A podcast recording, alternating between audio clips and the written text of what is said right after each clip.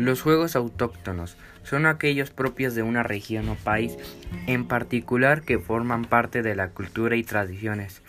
Por lo general tienen un origen ancestral y son producto del ingenio popular. Ejemplos de los juegos autóctonos, también denominados juegos tradicionales, son el juego del trompo, las canicas, el tejo, stop, el lazo, el currufio, el palo encebado, el brincaburro, el yoyo y la perinola, entre otros. En algunos países muchos de los juegos originales forman parte de los deportes populares o tradicionales, también denominados deportes autóctonos o rurales.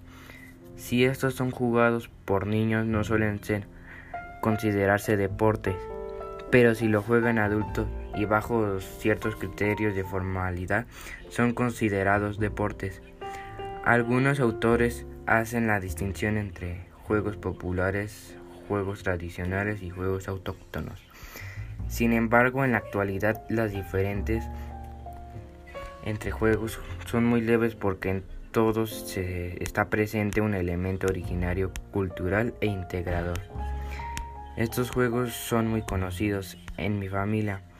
Sí los hemos jugado como las canicas, el trompo, la pirinola. Apostamos mis familiares y yo y nos divertimos mucho. Eso es todo.